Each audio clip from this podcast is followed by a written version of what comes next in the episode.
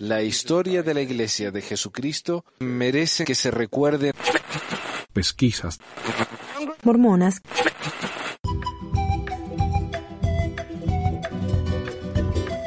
Bueno, entonces bienvenidos a todos al programa 268 del 8 de noviembre de 2020.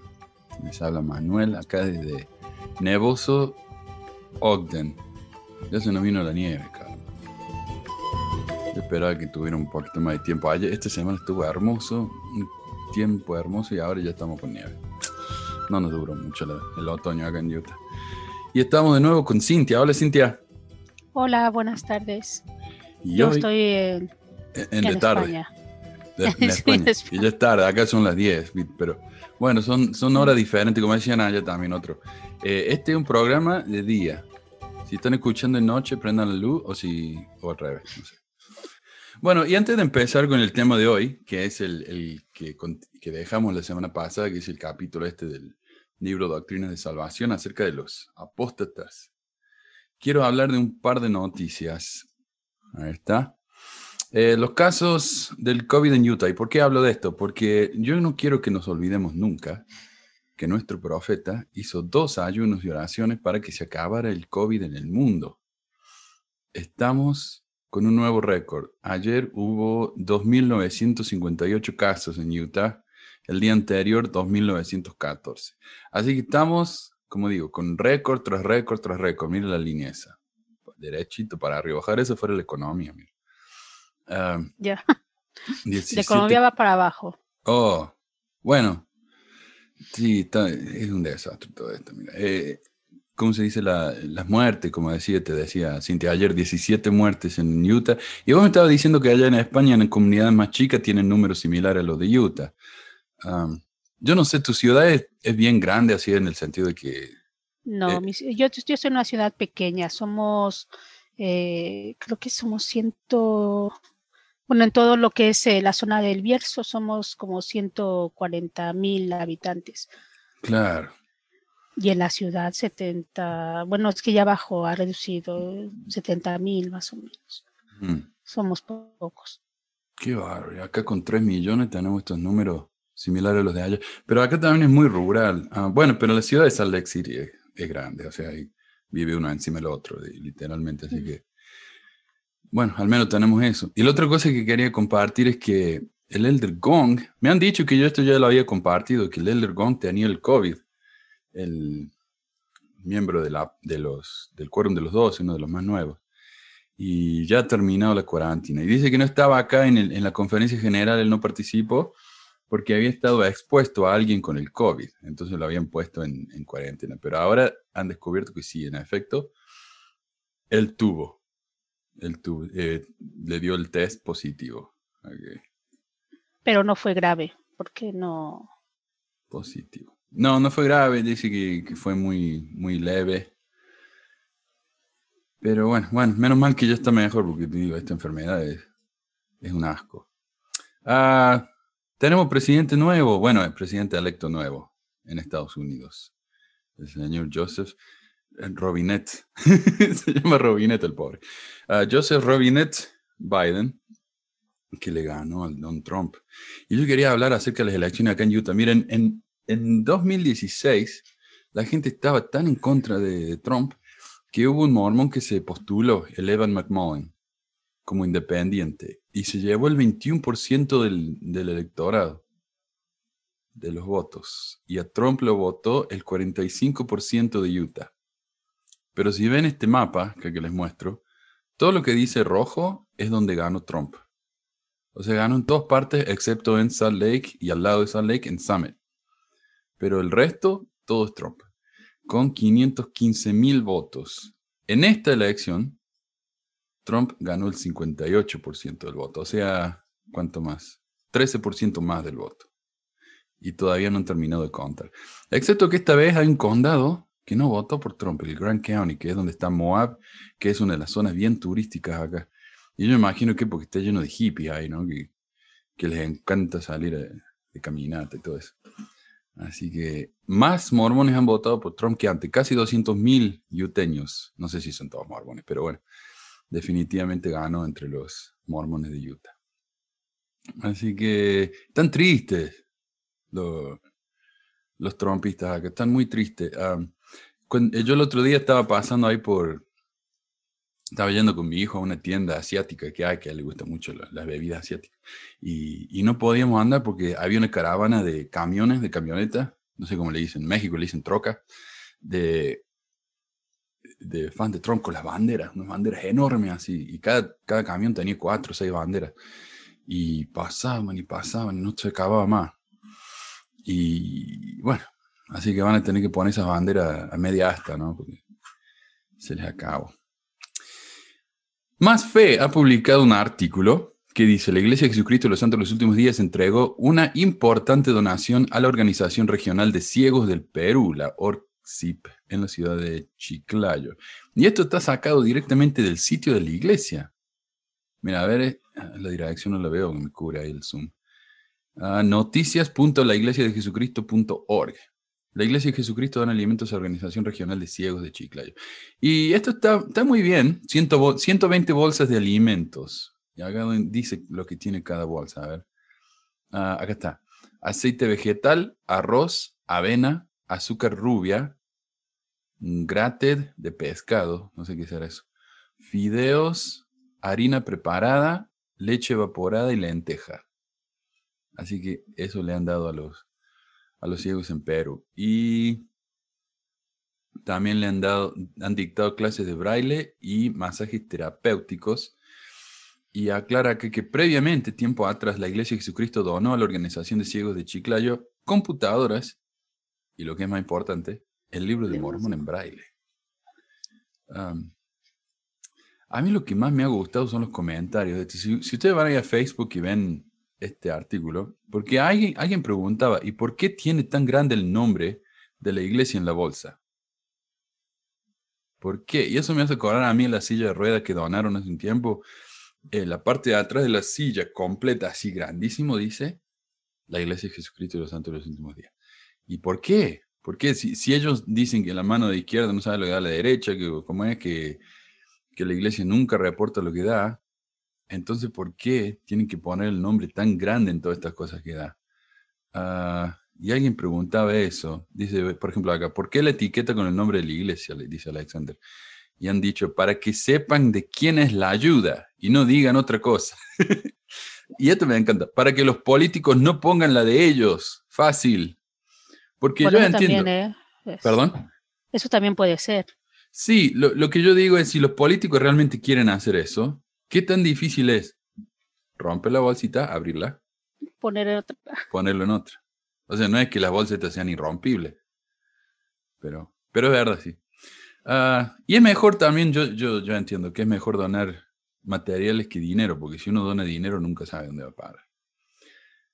Así que bueno, la iglesia donando. Y por acá decían, y encima a los ciegos. Claro, queda mucho mejor, ¿no? Dárselo a un grupo de, de, de ciegos que a la población en general. Pero bueno, la iglesia está ayudando, así que gracias iglesia. Y pasamos al tema de hoy entonces. El tema de hoy, estamos continuando con el capítulo este del señor ah, Joseph F. Smith, que fue el décimo presidente de la iglesia, hijo del sexto presidente de la iglesia, Joseph Fielding Smith. No, Joseph F. Smith.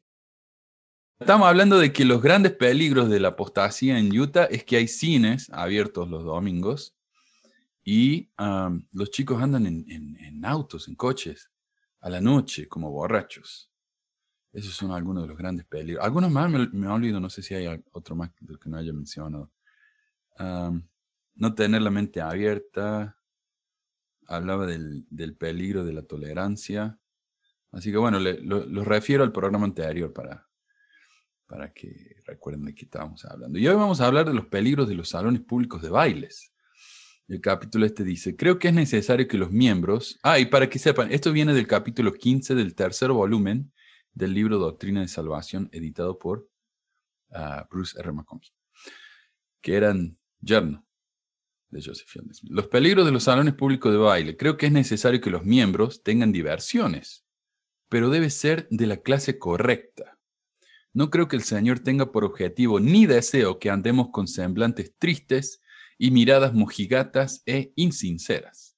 Creo que Él espera que nosotros seamos personas fieles y de semblante, semblante alegre, pero no espera que nos entreguemos a una conducta bulliciosa e impropia, ni que vayamos en pos de las cosas vanas y locas que divierten y entretienen al mundo.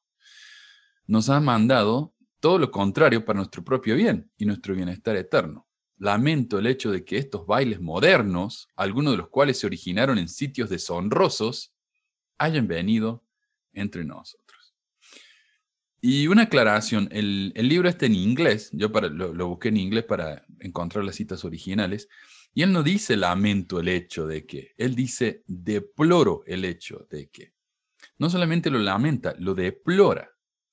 Y no dice que estos bailes vengan de lugares deshonrosos, porque deshonrosos, bueno, a mí, a mí personalmente, tal vez no, pero a mí personalmente me suena que no es tan, tan grave. Él dice que en inglés él usa la palabra unsavory, lo cual es más bien desagradable, como medio como que da asco, ¿no? Pero yo sé que vos hiciste una, una investigación acerca de estos bailes de esa época. Eh, Cintia, no sé si querés compartir eso. Sí, bueno, a ver, yo lo que creo a lo que se refiere de que son lugares inmodestos o que de deshonrosos o desagradables es porque era este de sitios de donde se bebía estos tipo bares, antros, este, y las danzas pues son folclóricas negras, ¿no? Derivan de, danzas folclóricas negras.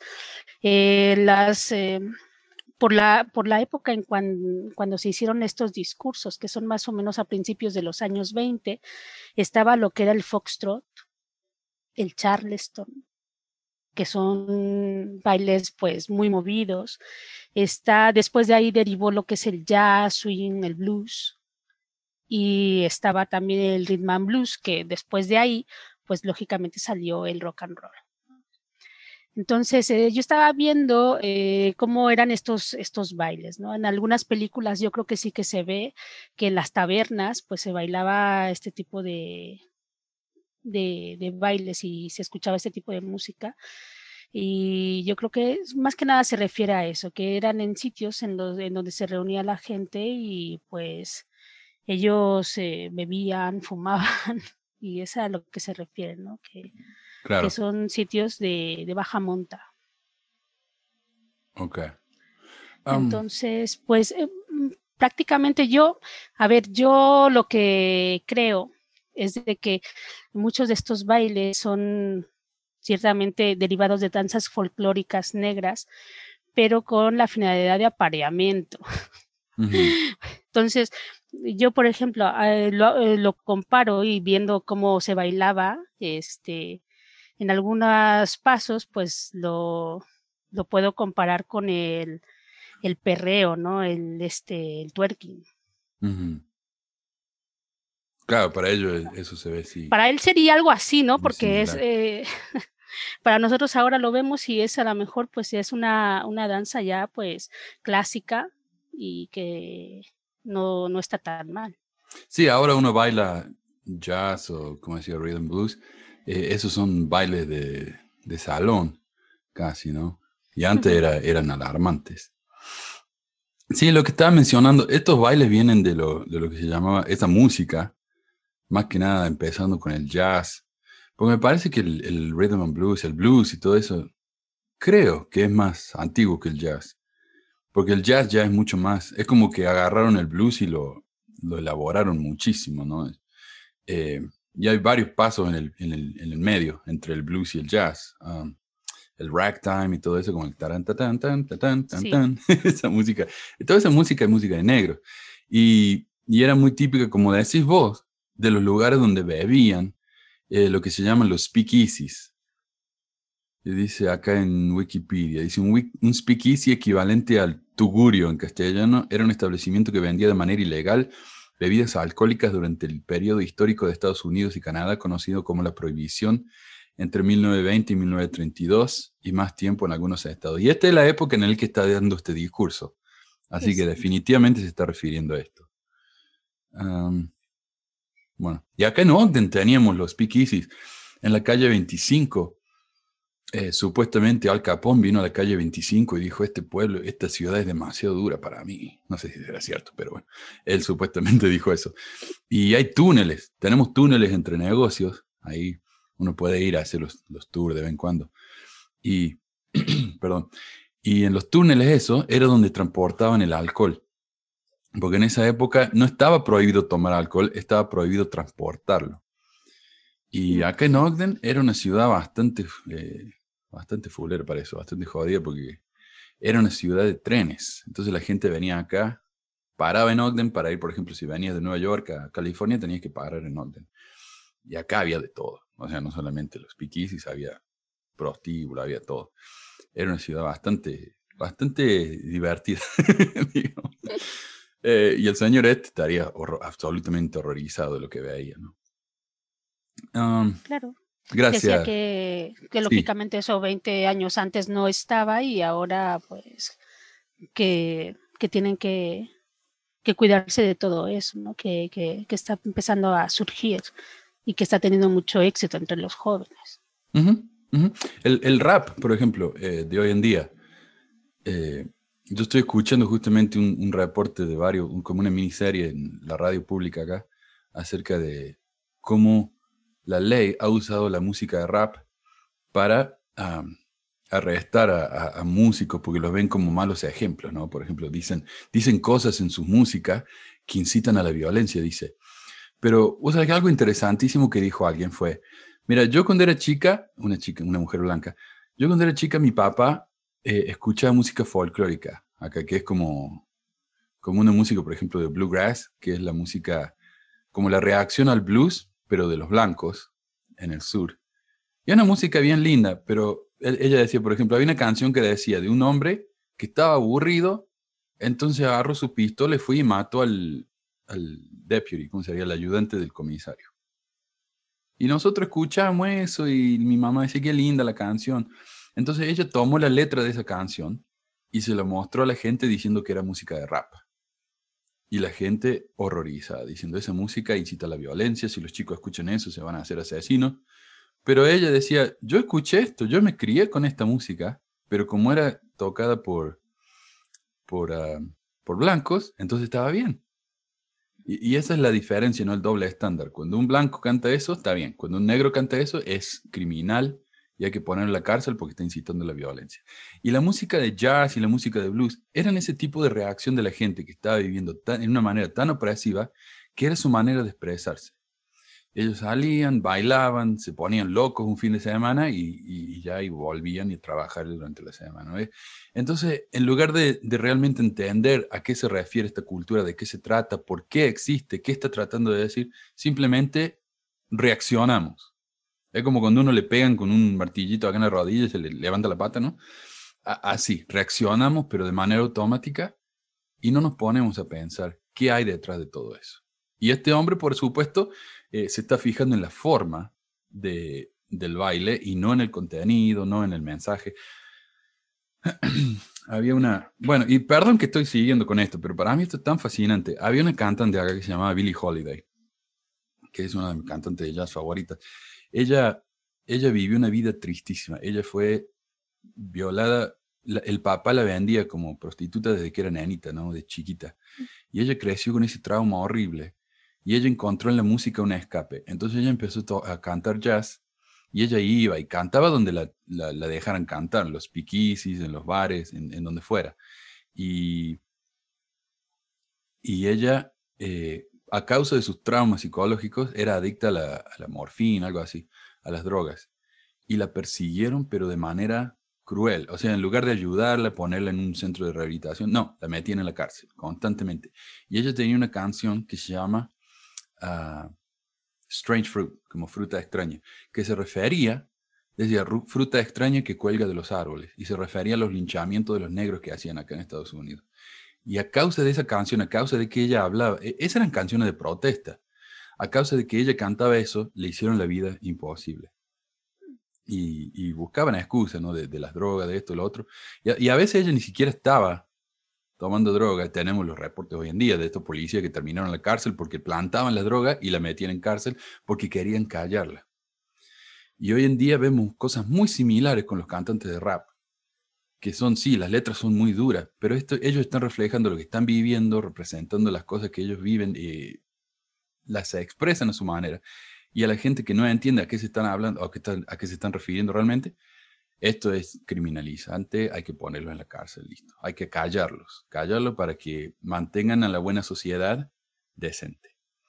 Y esto me hace acordar al, al estaba hablando con mi esposa, digo, este, este formalismo de los mormones, es como, él habla que no seamos mojigatos, pero es una mojigatería.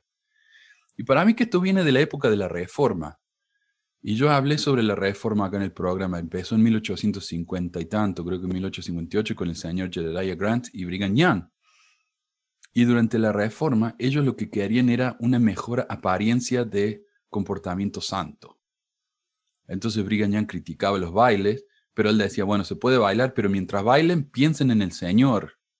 Terminen de bailar y vayan y hagan una oración.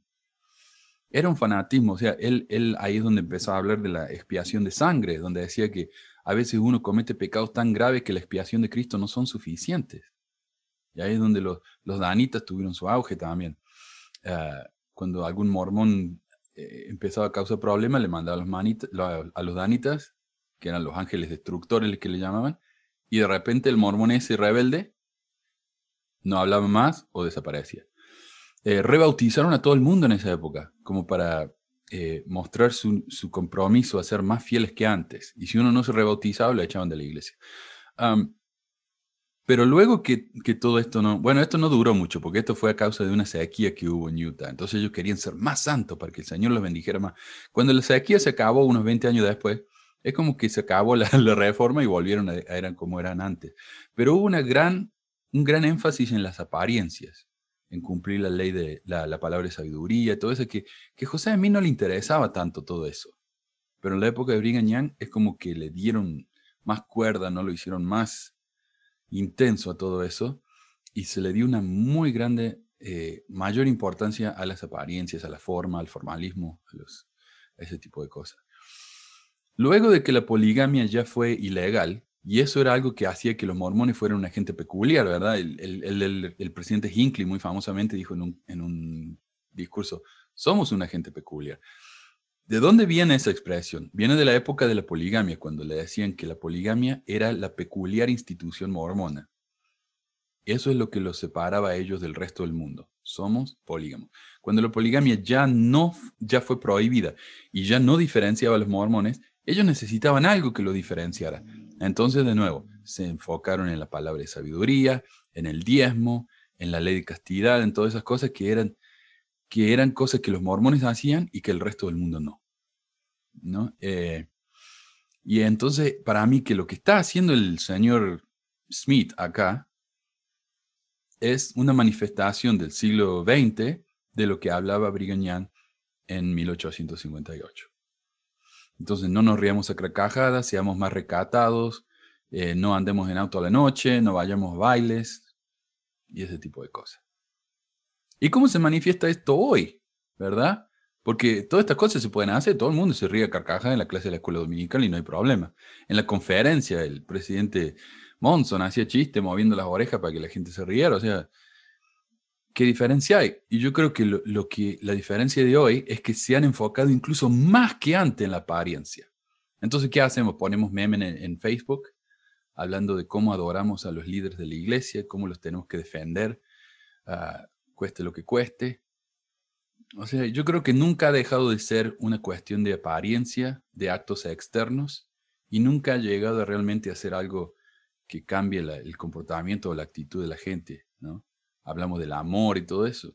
No, no hay nada de eso, que yo sepa. En, las enseñanzas de la iglesia nos dicen, pero después viene Oaks y se queja de, todo el mundo, que habla mal de los, de, los, de los que salen y hacen manifestaciones, del casamiento gay. O sea, viven criticando a la gente que no cree como ellos, pero después hablan del amor y de la tolerancia y de, la aceptación. O sea, dicen una cosa, hacen otra. y luego de eso, toda esa diatriba, Volvamos entonces al, capítulo 15 del Señor este. Dice, me pesan en extremo los bailes públicos, los cuales, en mi opinión, por lo que toca a sus resultados nocivos, tales como la destrucción de buenas costumbres morales y la virtud, van casi a la par de la cantina. Como decías de nuevo, Cintia, estos, estos bailes vienen de las cantinas, vienen de los piquis y de los bares. Entonces, cuando uno baila, como resultado tiene que terminar en las cantinas. O, o van a la par, son igual de malos, ¿no? Esta, esta maldad va creciendo y se está arraigando en las estacas de Sion, en las comunidades de los santos de los últimos días. Existe actualmente un exceso en cuanto a los bailes, uno o dos bailes por semana en algunas comunidades, cosa que no es buena, pese a lo inocente que el baile puede ser. ¿Y por qué? Pero se supone que si es inocente. Eso te iba a preguntar. O sea, eh, puede ser un baile normal, dice, pese a lo inocente que el baile pueda ser, entonces eh, esto ya te va a llevar a la apostasía, ya te va a llevar a que hagas las, a que, a que estés pecando. Se supone que si ese baile o ese tipo de baile es inocente, no lo sé. Pero ya hay una mojijatería extrema, o sea, el baile, aunque sea inocente, nos va a llevar a lo malo. O sea, eso ya, ya, no, ya llega a un punto en el que ya no tiene sentido. O sea, piensen en lo que están diciendo antes de decirlo. Claro, mira, yo creo que em, un poquito la clave está aquí adelante, ¿no? Que dice que en estos salones de bailes públicos funcionan para ganar dinero. O sea, eh, cobran la entrada, ¿no? Este, sus dueños en algunos sitios, dice, sin consideración al carácter o reputación del individuo, permiten que cualquiera entre. Mm. ¿Cómo van a saber? Yo, yo me imagino, es que, ¿cómo van, a saber qué reputación tiene? A lo mejor hay gente que es muy conocida, pero que, eh, no sé, yo antes no tenían ordenadores para saber, dame tu, tu, identificación y voy a buscar a ver qué reputación tienes, para ver si te dejo o no te dejo entrar, ¿no? No lo sé, me parece, dice, mientras paguen el precio de la entrada, entonces los dejan entrar. Y así debe de ser. Y usted le está pagando su entrada para poder entrar. Entonces, yo me imagino que aquí, este, bueno, están, eh, se estará imaginando que entran, bailan, es muy inocente, pero hay una persona que no tiene buena reputación y te va a inducir al pecado. Pero, pero esto también, o sea, llevémoslo a su conclusión lógica. Si yo voy a un restaurante, un lugar que está hecho para ganar dinero, donde me cobran y donde puede haber gente sentada en el restaurante que son de mala reputación, tampoco debería ir ahí. Tampoco debería ir al supermercado, tampoco debería ir a ponerle gasolina al auto. O sea, esto no tiene sentido. Es como él está tratando desesperadamente de buscar alguna excusa para hablar mal de algo que a él personalmente no le gusta, que son los bailes. Ah, sí. Dice, esta es una costumbre abominable y los miembros de la iglesia no deben tolerarla en las comunidades que puedan controlar.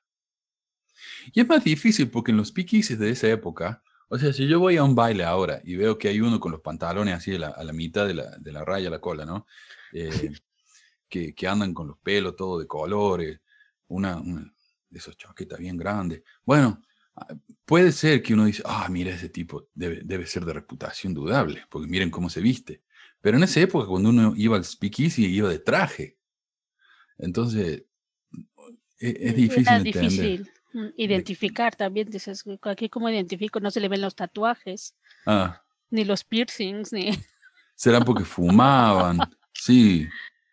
Mm. Sí, después se puso de moda los suit suits. No sé si conoces lo que es eso. No, no. Pero eso estaba más de, más de moda entre los chicanos también, acá en Estados Unidos, eh, que eran trajes, traje como los que uno lleva en la iglesia, pero bien largos.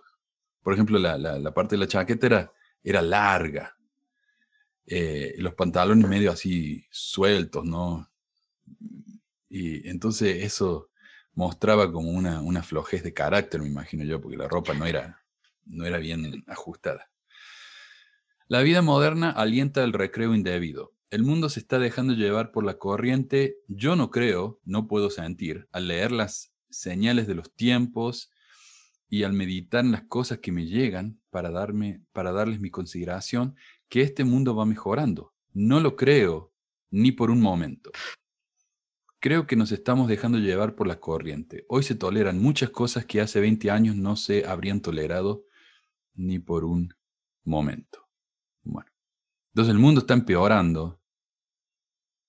Está cada vez, cada vez mal, ¿no? No estamos yendo para abajo, no estamos yendo al tacho. Bueno, yo creo que el mundo va, va dando giros, sí. Ujú. Y casi que somos iguales que hace cuatro mil años o más. Sí. Yo viendo, por ejemplo, con esto de las elecciones, ah, este hombre ha causado tanta división y para mí el, realmente lo, lo- lo que más lamento eh, de todo esto es la gran división que se ha causado. Entonces yo digo, mira cómo están las cosas tan peores que antes, porque mira, la gente sale y, y disparan a- a- se disparan entre ellos porque no están de acuerdo en las políticas. Eh, pero la realidad es que eso siempre existió. Nada más que ahora es como que hemos, hemos sacado, ¿viste? por ejemplo, yo voy acá atrás en la tierra, saca una piedra y, a- y abajo de la piedra está lleno de gusanos. La única diferencia es que todo ese racismo, todo ese odio, toda esa división se ha destapado. Pero eso siempre existió. ¿no? Eh, entonces parece que fuera. que No, fuera yo lo que creo es que hay más medios de comunicación que los pueden transmitir eh, y hay más gente que tiene un móvil a mano para poderlo, para que se pueda ver, ¿no? Eh, pero yo creo que eso siempre ha existido. Y la división, por ejemplo, en el caso de Estados Unidos, que está todo polarizado, eh, cuando ganó Trump ya estaba polarizado, cuando ganó Obama también ya había polarización o por lo menos empezaba. Exacto. Y yo creo que, que las polarizaciones siempre han estado, luego ya como las utiliza cada partido ya es otra cosa. Ajá. Bueno, y eso es a lo que me refiero. lo- Los medios sociales, la televisión, la, la internet, han ayudado a destapar toda esa basura que existe abajo de esa piedra, ¿no? Eh, eh, no es literal, como se dice, es metafórica. Y yo creo que también destapar toda esa basura ha mejorado el mundo porque la gente que entra en shock es lo que pasó durante la época de la, de la guerra de Vietnam. Esa fue la primera guerra en la que los reporteros estaban ahí sacando fotos y enviando fotos eh, en tiempo real casi a los diarios que publicaban en las revistas y la gente veía eso y quedó horrorizada. Eso siempre existió, pero fue la primera vez que la gente normal podía ver los horrores de la guerra desde adentro. ¿sí? Entonces eso cambió las cosas. Oh, estamos peor que nunca. No, es lo mismo de siempre. Nada más que el grupo minoti- minoritario, un pobre grupo de gente que va y tiene que pelear esa guerra son los que, los que veían esa cosa y vuelven a casa todo traumatizado, ¿no? Con, con tremendos problemas. Eh, y hoy en día, con todos estos medios que todo el mundo puede filmar los, abusos que se están cometiendo en la calle, eh, la gente queda horrorizada con eso. Entonces, no, estamos, estamos peor que nunca. No, no. Y, y esto que quería decir yo, él dice, ah, hoy se toleran muchas cosas que hace 20 años no se habían tolerado ni por un momento. Y yo escribí una nota acá, dice, y esta parte me parece que revela el problema de Smith. Le molesta que los jóvenes de hoy hagan cosas que a él no le parecen bien, porque cuando yo era joven, las cosas eran diferentes. Sin darse Pues yo no cuenta hacía eso, yo no Ah, hacía eso cuando era joven. Exacto. Miren cómo usan esos trajes, todo, todo como una bolsa, así, qué horror. Eso no hacíamos en, Arge- eh, en mi época, eh, porque cuando yo era joven las cosas eran diferentes. Sin darse cuenta que cuando él era joven, se permitían cosas que 20 años atrás no se habrían permitido. Y así sucesivamente, al punto que llegamos a una época donde la esclavitud era aceptada y celebrada y las mujeres no podían usar vestidos encima de los talones. Curiosamente, el voto a las mujeres no se permitió hasta 16 años antes de que Smith diera este discurso, por lo que una de las cosas que no se habrían permitido 20 años atrás era que las mujeres pudieran participar en uno de los derechos más básicos en la vida de cualquier ciudadano. Y mucha gente, honestamente, veían a las mujeres votando y quedaban horrorizados. Y acá, en la primera elección de Obama, 2008, no, no, no, miento, ah, en las primarias, en, eh, creo que estuvo Obama y Hillary Clinton, sí, en el 2008. eh, y Hillary estaba para candidata de los demócratas contra Obama, por supuesto, no, no tenía ninguna esperanza. Pero tenía acá yo a un, uno en el barrio, Chuck, eh, el gordo blanco estereotípico de todos los blancos, decía, las mujeres no solo no deberían candidatearse ah, para, para ser, you know, Sí, presidente o para político. ni siquiera deberían votar.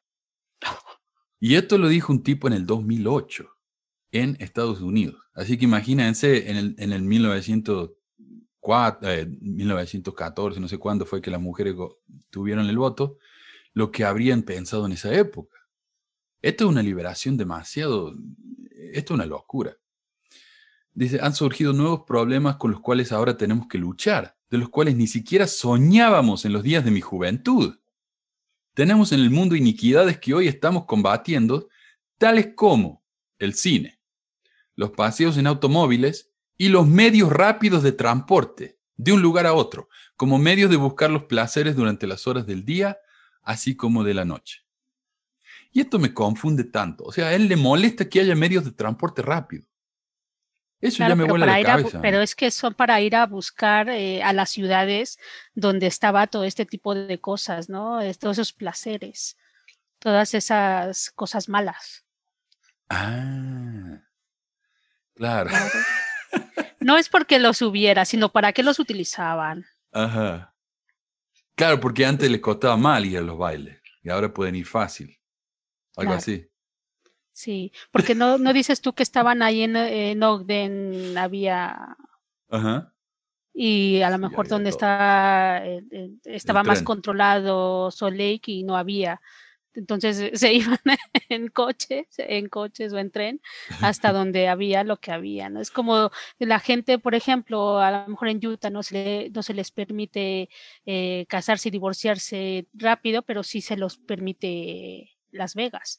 Entonces, ¿qué hacen? Se van y se casan en Las Vegas, hacen las cosas de mayores casados y después van y se divorcian, ¿no? Sí. Y, y, la gente me va a decir que eso es una exageración, pero no, eso sucede. Y sucede mucho. Sí. Esto es para no estar fuera de la ley mormona, o sea, fuera de, de lo que es la ley de castidad, pues eh, como yo tengo ganas de fornicar, ¿qué es lo que hago? Pues voy, me caso, eh, fornico, pero ya dentro de la ley. No, eso ya no es fornicar. Y después, eh. voy, claro, ya no es fornicar. Entonces, bueno, sí, pero el caso es y después voy y me divorcio y yo estoy dentro de la ley. he tenido relaciones sexuales dentro del matrimonio. Y esperamos que la chica no quede embarazada, si no se clavan de por vida. Bueno, tendrán que ser un poco más inteligentes. Qué Bueno, y acá finalmente nos da ejemplos de los horrores de, la, de las maldades de la e, era moderna. El cine, los medios de transporte.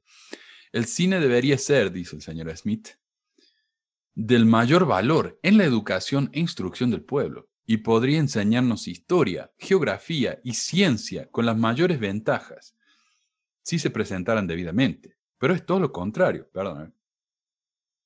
Ah, se halla principalmente en manos de hombres sin escrúpulos, que presentan al público un diluvio de cosas despreciables que despiertan sus pasiones y estimulan la parte más ruin del hombre. Y yo no sé si está hablando acá de la pornografía, me parece que puede ser. Por supuesto, la pornografía ha existido. En cuanto alguien inventa una tecnología nueva, ya alguien descubre cómo usarla para compartir pornografía en cinco minutos. Y tal vez a eso se está refiriendo, ¿no?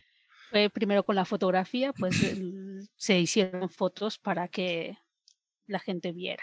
Después, pues, y lo, mismo con el cinematógrafo. Pero también me imagino que también matanzas o guerra. Pero yo creo que despiertan pasiones, yo creo que se refiere un poco más a la pornografía. lo mismo, lo mismo ah, dicen los, eh, las autoridades generales de la actualidad de Internet. ¿no? De lo que es eh, las redes sociales e Internet, que pueden servir para, para divulgar la palabra de Dios, para aprender más cosas y no para lo que se está usando ahora, que es criticar a la iglesia. Exacto. Y, hace un tiempo yo leí un discurso, no me acuerdo de quién, pero debe haber sido de Holland, uno de esos, que decía que el Internet fue creado por Dios para hacer la obra genealógica. Leo, pucha, Dios podría haber hecho algo, ¿no? Para que no se convirtiera en, el medio por lo cual compartimos tanto odio y división. ¿Cuánta gente lo usa para usar la obra genealógica y cuánta gente lo usa para, para hacer bullying al, resto, ¿no? O sea, ni se compara. Ok. Y las películas de esa época eran muy, o sea, si uno las compara con ahora, eran muy inocentes. Había, estaban muy de moda, sí, las películas de mafiosos. Lo- y después esas películas se convirtieron en películas de mucho más clase, ¿no? Como El Padrino, pero en esa época eran, no sé cómo se daría, está, está en la época de, de las películas de mafiosos, las películas de cowboys, las películas de aviadores eran muy, muy famosas y muy populares en esa época. Y, y sí. La iglesia condena, y esta es la- mi parte favorita, la iglesia condena oficialmente los juegos de naipes. Se nos ha enseñado todos los días de nuestra vida que los juegos de naipes no son buenos y son contrarios al orden y disciplina de la iglesia. Las autoridades han exhortado a los miembros y se publica en nuestras revistas que se refrenen de esta mala práctica. No obstante todo esto, se hallan entre nosotros algunos que consideran los juegos de naipes como un pasatiempo sumamente inofensivo. No es inofensivo, sino muy perjudicial. Indica falta de obediencia a los consejos del Señor por parte de los miembros que participan en esta maldad. Y si ninguna otra cosa más se pudiera decir al respecto, no deja de ser una pérdida sumamente perniciosa de tiempo que se podría emplear en alguna ocupación más útil. Y a mí me parece muy, muy curioso esto que dice, indica falta de obediencia a los consejos del Señor. Dice, bueno, las cartas tal vez no sean algo dañino, pero nosotros le dijimos que no lo hagan y ustedes lo están haciendo. Así que eso en sí ya es un pecado. Acá me está haciendo un comentario Índigo, dice, y también la tendencia del cine de mostrar esclavos que no querían ser esclavos, relaciones interraciales, chicos, chicas que no quieren estudiar ni obedecer a los padres, etc. Ajá. Ujú. Y, en esa época, ¿sabes? Um, era una- había una película que se llamaba El nacimiento de una nación, que fue la primera película en la historia del cine en la que mostraban dos cosas al mismo tiempo. Por ejemplo, mostraban, eh, mira, estos vienen en caballo y después muestran a una chica atrapada en una casa. Y acá vienen los salvadores, corta, ¿no? De una escena a la otra. Antes de eso era todo una sola escena. Siempre, ¿no? Eh, pero ahora fue muy, eh, muy innovador. Y esa película hablaba de cómo el Ku Klux Klan eran los, los salvadores de la raza blanca y los negros eran los salvajes que venían a, a destruir todo. Y es tan lamentable que esa película que, que creó tantas cosas innovativas en el sentido técnico y de narrativa en el cine, fue una película que, que alababa ¿no? y, y ponía a los, al Ku Klux Klan en un pedestal. Eh, yo, y yo creo que eso muestra también en parte la dicotomía de este país. Tenemos tantos avances tan maravillosos y, y se usan para cosas horribles, como decíamos del Internet. Yo creo en los deportes físicos, creo en las actividades recreativas y diversiones de la clase que son benéficas para el cuerpo y la mente del hombre, y que los juegos de una clase apropiada son buenos y se debe participar en ellos en ocasiones, especialmente por parte de aquellos cuyo trabajo es tal que no requieren el ejercicio físico que sus cuerpos requieren. Yo no creo en despreciar eh, tiempo útil en las prácticas de cosa alguna que condenen las autoridades de la iglesia cuando nos comunican el consejo que viene de ellos por medio de la inspiración del Espíritu Santo. Nada que ver, estaba hablando de una cosa y salió con que no hay que criticar a los líderes. Los santos de los últimos días deben poner su confianza en sus directores y seguir las enseñanzas de las autoridades de la iglesia, porque estos les hablan con la voz de profecía y de inspiración. Y, ah, y acá eh, estaba yo, puse una nota que, en la que estoy pensando, ¿qué pasa entonces si yo, por ejemplo, estoy en una silla de rueda o, tengo algún problema que no me permite hacer ejercicios? ¿Está mal entonces jugar cartas o jugar al dominó, al tatetí, no sé, porque me parece que, que me está poniendo en una situación entonces en la que no me queda ninguna alternativa de diversión. No puedo ir al cine, no puedo jugar juegos, no, no tengo nada, no me queda nada. Ah, y, y- y si era tan malo esto, si se estaba tan en contra de esto, si es tan pecaminoso y nocivo, ¿por qué hoy la iglesia no solo lo permite, sino que incluso publica y vende juegos de naipes? Eh, uno va al Desert Book y está lleno ahí de, de juegos de naipes de la iglesia. De- de- de ¿Pero que le cambian los dibujitos o...? Son juegos, bueno, acá, acá son muy, muy populares, acá en Utah. En Estados Unidos en general, pero acá en Utah muy específicamente, los juegos de, de- de- ¿cómo se dicen? Acá le dicen board games, como... Los ah, juegos de mesa. Juego de mesa, eso. Entonces, eh, acá, acá salen juegos constantemente. Entonces, Sí, hay uno que yo, yo he visto que es el de, de Catán. ese, es ese, muy- eso estaba pensando, eso. Es, es muy, ¿cómo se llama? Muy común aquí, muy famoso en Eso. toda Europa. y allá vi uno que era lo- eh, Catán, pero eran los colonos de Saraemla o algo así se Sí. llamaba. sí, sí. Sí, sí. con- y dije, bueno, es exactamente lo mismo, pero Ellos hacen sus versiones de eso, claro. Ellos hacen sus propias versiones de esos juegos populares, pero con Nefi, con, con los Nefitos, la manita, ¿sí? Y uno va y compra Sí. juegos de mesa, naipes, dado, todo. Sí, aunque no sean exactamente como, como las barajas inglesa o la española, este, ah, son juegos de azar. Aunque está un poco comprobado, bueno, está comprobado de que gracias a los, por ejemplo, las tiradas de dados, que son los juegos de azar, este, las tiradas de los naipes, este, pues, pues eso ha ayudado a que se desarrolle pues una rama de la matemática que es eh, eh, lo que, ¿cómo se llama? La estadística y la probabilidad.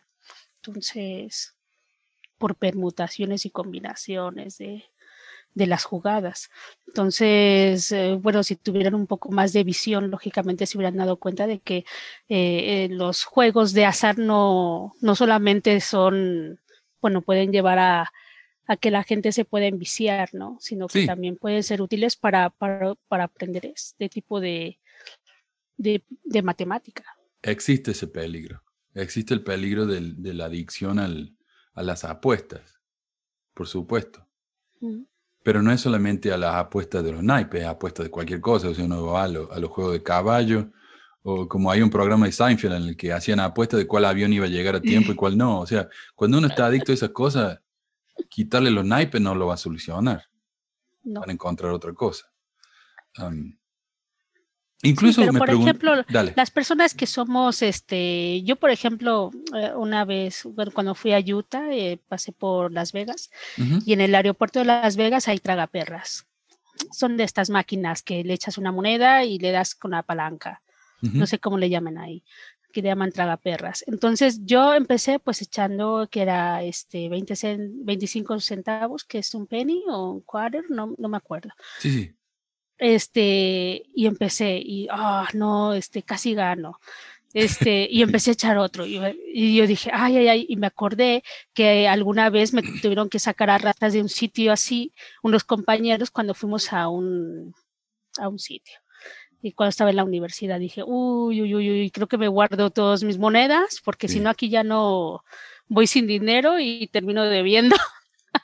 No, sí, sí, Pero las personas que, que ya tenemos a lo mejor cierta propensión al juego, eh, siempre que empezamos una cosa tendemos que, que tratar de decir, bueno, aunque sea por el, por el móvil, tengo que este, poner horarios, porque si no me puedo perder ahí, ¿no? Y perder, a lo mejor no dinero, pero sí tiempo. Claro, pero él, acá lo que hace es usar una técnica que se llama la, una técnica retórica que se llama la eh, pendiente resbaladiza. Si yo juego a los dados, con mi familia siempre nos gustaba mucho jugar a, a lo que le decían la generala, que es como el Yahtzee.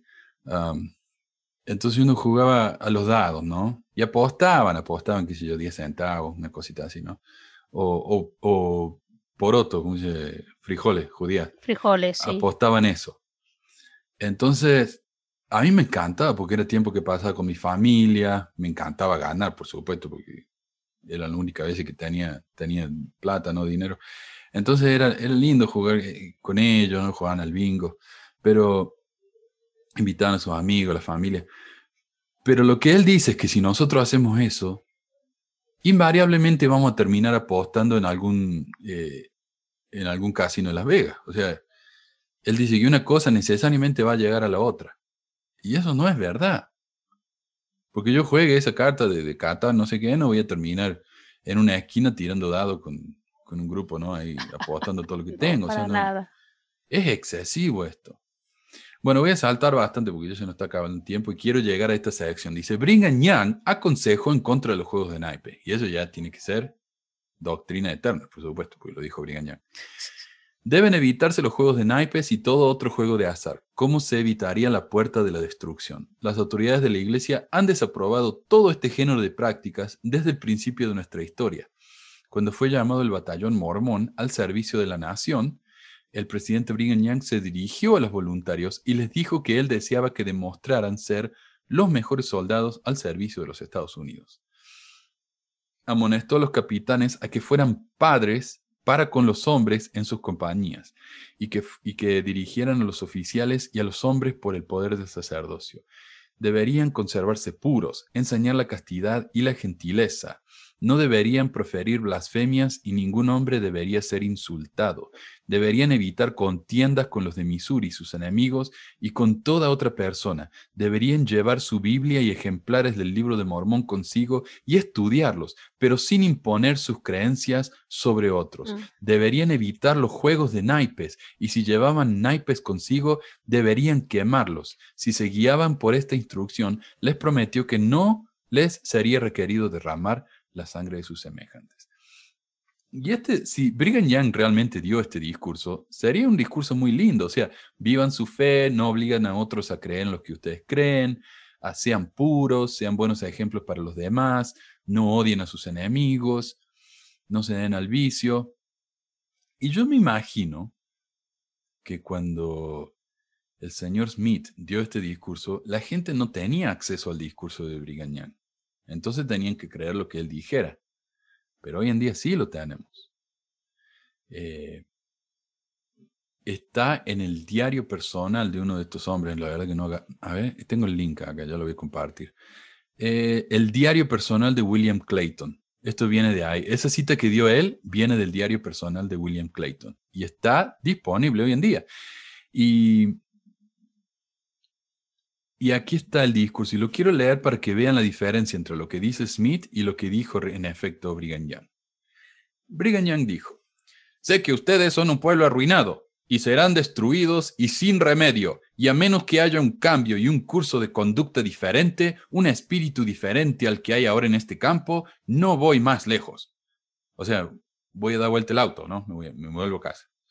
Eh, no tengo prisa, denme al hombre de oración, denme al hombre de fe, denme al hombre de meditación, a un hombre de mente sobria y, preferiría ir entre los salvajes.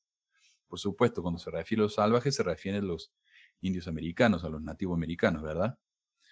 Eh, preferiría ir entre los salvajes con seis u ocho de estos hombres que confiarme a mí mismo con el mundo, a este campamento con el espíritu que ahora poseen. He dejado que los hermanos bailen, jueguen y actúen como negros, noche tras noche, para ver qué harán y a qué extremos llegarían si se les permitiera llegar tan lejos como quisieran. No me gusta verlo. Bueno, ellos jugarán a las cartas, jugarán a las damas, jugarán al dominó. Y si hubieran mm. tenido un ajedrez, se la pasan el tiempo jugando al ajedrez y si tuvieran el privilegio y estuvieran donde pudieran conseguir whisky, estarían borrachos la mitad de su tiempo, y en una semana se pelearían, hablarían mal y desenvainarían sus cuchillos para matarse unos a otros.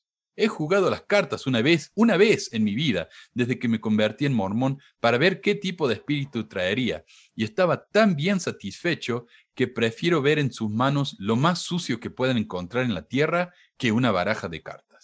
Las bromas, las, tonterías, el lenguaje profano, las conversaciones triviales y las carcajadas no nos pertenecen. Cuando me río, veo en mi locura y mi nada y mi debilidad, me avergüenzo de mí mismo. O sea, ¿y cómo sé yo que este es el discurso al que se refiere él? Porque es el discurso que él dijo que le dio al batallón mormón cuando estaban dirigiéndose ¿no? a Missouri. Este es el discurso. Este es el discurso que se refiere. Pero no hay mención en este discurso de conservarse puros, enseñar la castidad y la gentileza, de ser amables con la gente de Missouri, de, predicar, de leer la Biblia. No dice nada de eso. O sea, el, Smith puso palabras en la boca de, de Brigham Young un montón de cosas que él consideraba que deberían ser enseñadas. ¿Y ¿Por qué hizo eso? Supongo que para darle más autoridad a sus palabras, no sé. O sea, lo agarramos en una mentira acá al hombre. sobre esto de que, bueno, también desaconsejaban lo de los naipes porque eso conducía, como también se jugaba en tabernas, pues eso conducía a fumar y a beber alcohol. Pero bueno, este, que, que no tiene por qué ser así. Por ejemplo, ahora las competiciones de, de naipes, de baraja, este, tú no ves absolutamente nada de, de- de cigarros, o sea, nada de- para fumar, nada de alcohol, absolutamente nada encima de las mesas de los participantes. Están en una competición, tienen que estar, tienen que estar con sus eh, cinco sentidos, ¿no? Para que, pues, para ganar, precisamente, este, y no tiene absolutamente nada que ver eso. Y, y ya son profesionales y ganan, pues, por los eventos. O sea, ese es su trabajo. Exacto. Y yo estaba viendo, acabo de terminar ayer en, en Netflix el programa este de Queen's Gambit, que es acerca de una chica que juega al ajedrez. Y ella va a los torneos de ajedrez y no se permite nada. Ella no puede ni siquiera tener una bebida ahí en, en la mesa o haber tomado. No, no. O sea, es todo muy. Es como que es muy. am, demasiado pomposo, ¿no? Me parece a mí. profesional, llamémosle profesional. De todas formas, lo que son las damas y, eh, y, la, y el ajedrez no son de azar, son de, ¿cómo se llama esto? Estrategia. Estrategia. Porque ahí no, mucho no- de ahí no- también. ahí no va nada. Lo que pasa es que los naipes tienes que bara- barajear y entonces ya ahí hay algo de azar. Sí, Pero, pero en el otro no hay nada que barajear. Tú empiezas con tu tablero tal cual y entonces empiezan a jugar los dos, ¿no? Ya depende de, de- del juego que haga cada quien, la estrategia que ocupe y si el otro se puede defender, pues es que gana. exacto. Exacto. Pero eh, ponemos todo en la misma bolsa porque, otra vez, hablan de cosas que no entienden. Mm. Eh, Quiero leer la última parte porque esto es lo que nos va a pasar a nosotros. Dice la severidad del juicio sobre los apóstatas. El Señor juzgará cada caso en forma individual y asignará a los transgresores a este grado que cada cual merezca según sus obras. Si un hombre solo merece un lugar en lo celestial, esa será su recompensa. Si fuere lo terrestre, será admitido en ese reino. Para poder entrar en lo celestial, el hombre debe ser leal y fiel hasta el fin y obs- observando todas las cosas que el Señor ha mandado. De lo contrario, será asignado a algún otro reino o a las tinieblas de afuera si sus pecados lo merecen. Téngase presente, sin embargo, que el castigo del apóstata, pese a quien sea o al grado de conocimiento que haya logrado, Sí. será sumamente severo. Escuchad y dad oíd, oh pueblo mío, dice el Señor y vuestro Dios, vosotros que me oís, y a quienes me agrada bendecir con las, con las mayores de todas las bendiciones, y a vosotros que habéis profesado mi nombre y no me oís, maldeciré con la más grave de todas las maldiciones. Y es gracioso que diga esto porque según José, incluso el grado de gloria más bajo es muchísimo mejor que este mundo. Sin embargo, aquí Fielding nos dice que los que no son fieles van a tener un reino menor, lo que supone que una apóstata va a recibir uno de esos reinos. Sin embargo, tiene que aclarar, sin explicarlo en lo más mínimo, que esos reinos, cuando son recibidos por una apóstata, son un castigo muy severo. O sea, eh, lo siento, Cintia, has sido una apóstata, así que estás condenada a vivir en Disneylandia por el resto de la eternidad. Uy, Disneylandia. Bueno, no, lo peor es la severidad del juicio. Bueno, de esta, ¿cómo se llama? Lo de la genealogía. Sí. Greg, Sí, Lo que dice de la genealogía, sí, está un poco más abajo, que habla acerca de que la de la genealogía de los apóstatas no se ha de guardar.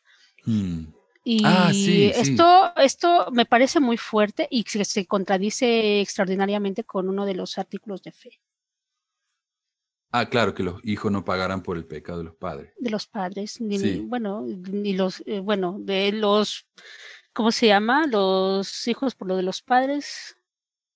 Bueno, que no, que se supone que la salvación es individual, ¿no? Puede ser como por familia, pero en teoría la salvación es individual.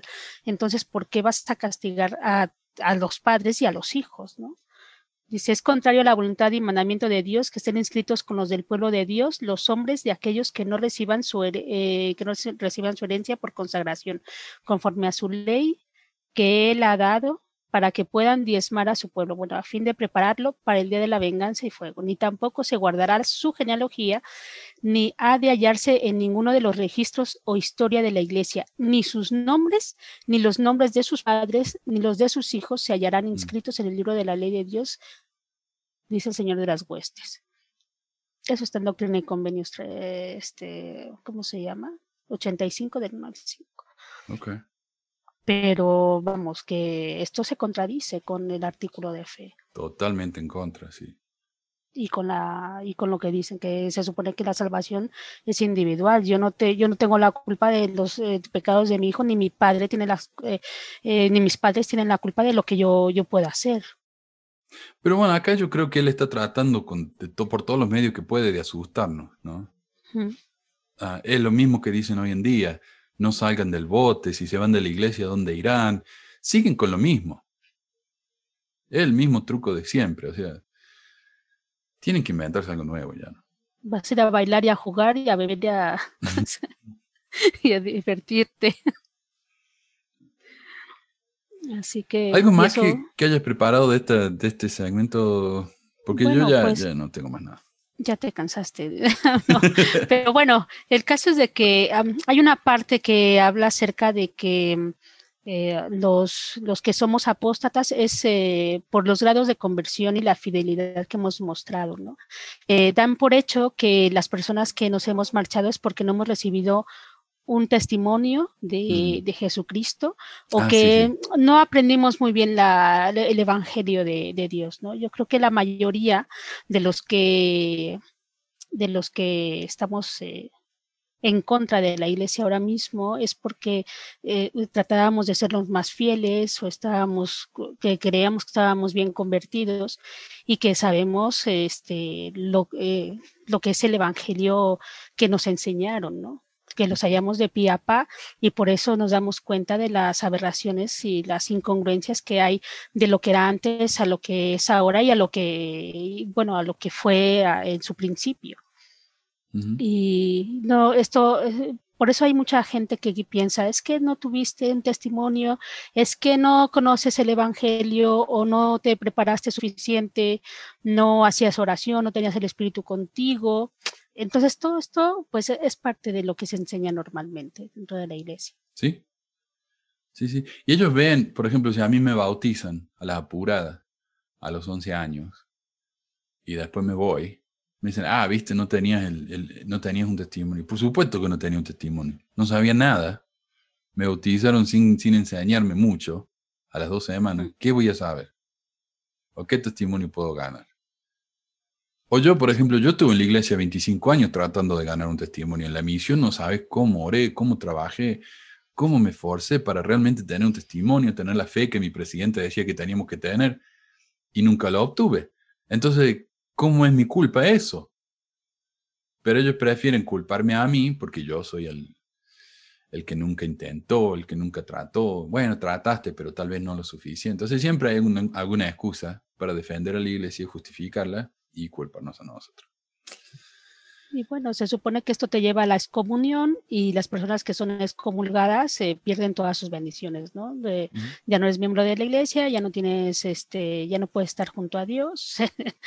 este, y bueno, de- yo por ejemplo lo que pensaba es que si existe un Dios, ahora mismo no creo que exista un Dios, pero si existiera uno y tuviera que verle cara a cara eh, el día del juicio, entonces sí tendría algunas cuestiones con las que hablar con, con él para decirle a ver qué ha pasado aquí, ¿no? Que, por, ¿Por qué ha sucedido esto? Eh, pero eh, perder las bendiciones eh, de, que, que tiene la iglesia para nosotros, realmente comparadas con lo que hay fuera o con lo que con lo que tú puedes ya escoger para tu vida, para ti, para tu familia, pues realmente son, son una cosa que no, que no influye absolutamente en nada. Para que tú seas feliz, bueno, llamémoslo que estés feliz. Y hay que ser feliz, porque ser mormón es ser feliz. Bueno, La felicidad, eh, no creo que exista una felicidad continua, ¿no? Es un, la, es parte de la, de la vida estar triste, a lo mejor este, contento en algún momento, pero si tienes una vida en la que dices, bueno, tengo todas las cosas que, que, que necesito tener, todas mis necesidades cubiertas, entonces ya puedes eh, empezar a, a, ser feliz y a estar contento con más cosas que puedas obtener, ¿no? Sí, si siempre fuéramos felices el 100% del tiempo, ¿sabe que ya nos aburriríamos? Sí, es- Eh, imagínate tu cara ahí, todo el tiempo sonriendo. como el Ay, guaso. no. Bueno, yo ya estoy listo. ¿Algo más, Cintia? No, nada más. Bueno, muchísimas, muchísimas gracias por estar con nosotros. Mira, en Había un unas momento... preguntas por ahí. Ah, sí, alguien me preguntaba si yo les pago a los que me mandan historias. Eso. No, yo no, George Soros les paga. sí. Sí, George Soros y los Illuminati le pagan. Yo no, yo no, a mí no me alcanza. Pero bueno. Gracias, Cintia, y gracias a todos entonces los que han participado en el chat. Eh, nos vemos entonces la semana que viene. Y como de costumbre me voy a tomar diciembre libre, libre, porque nos vamos a ir de paseo. Así que no va a haber programa en diciembre, pero nos quedan tres más. Así que veamos. Si alguien tiene alguna preferencia, algún tema, mándenme. Si no, tengo como 200 temas que puedo hablar. Gracias a todos y nos vemos. Gracias, Cintia. Buenas noches. Hasta luego. Hasta luego. Adiós.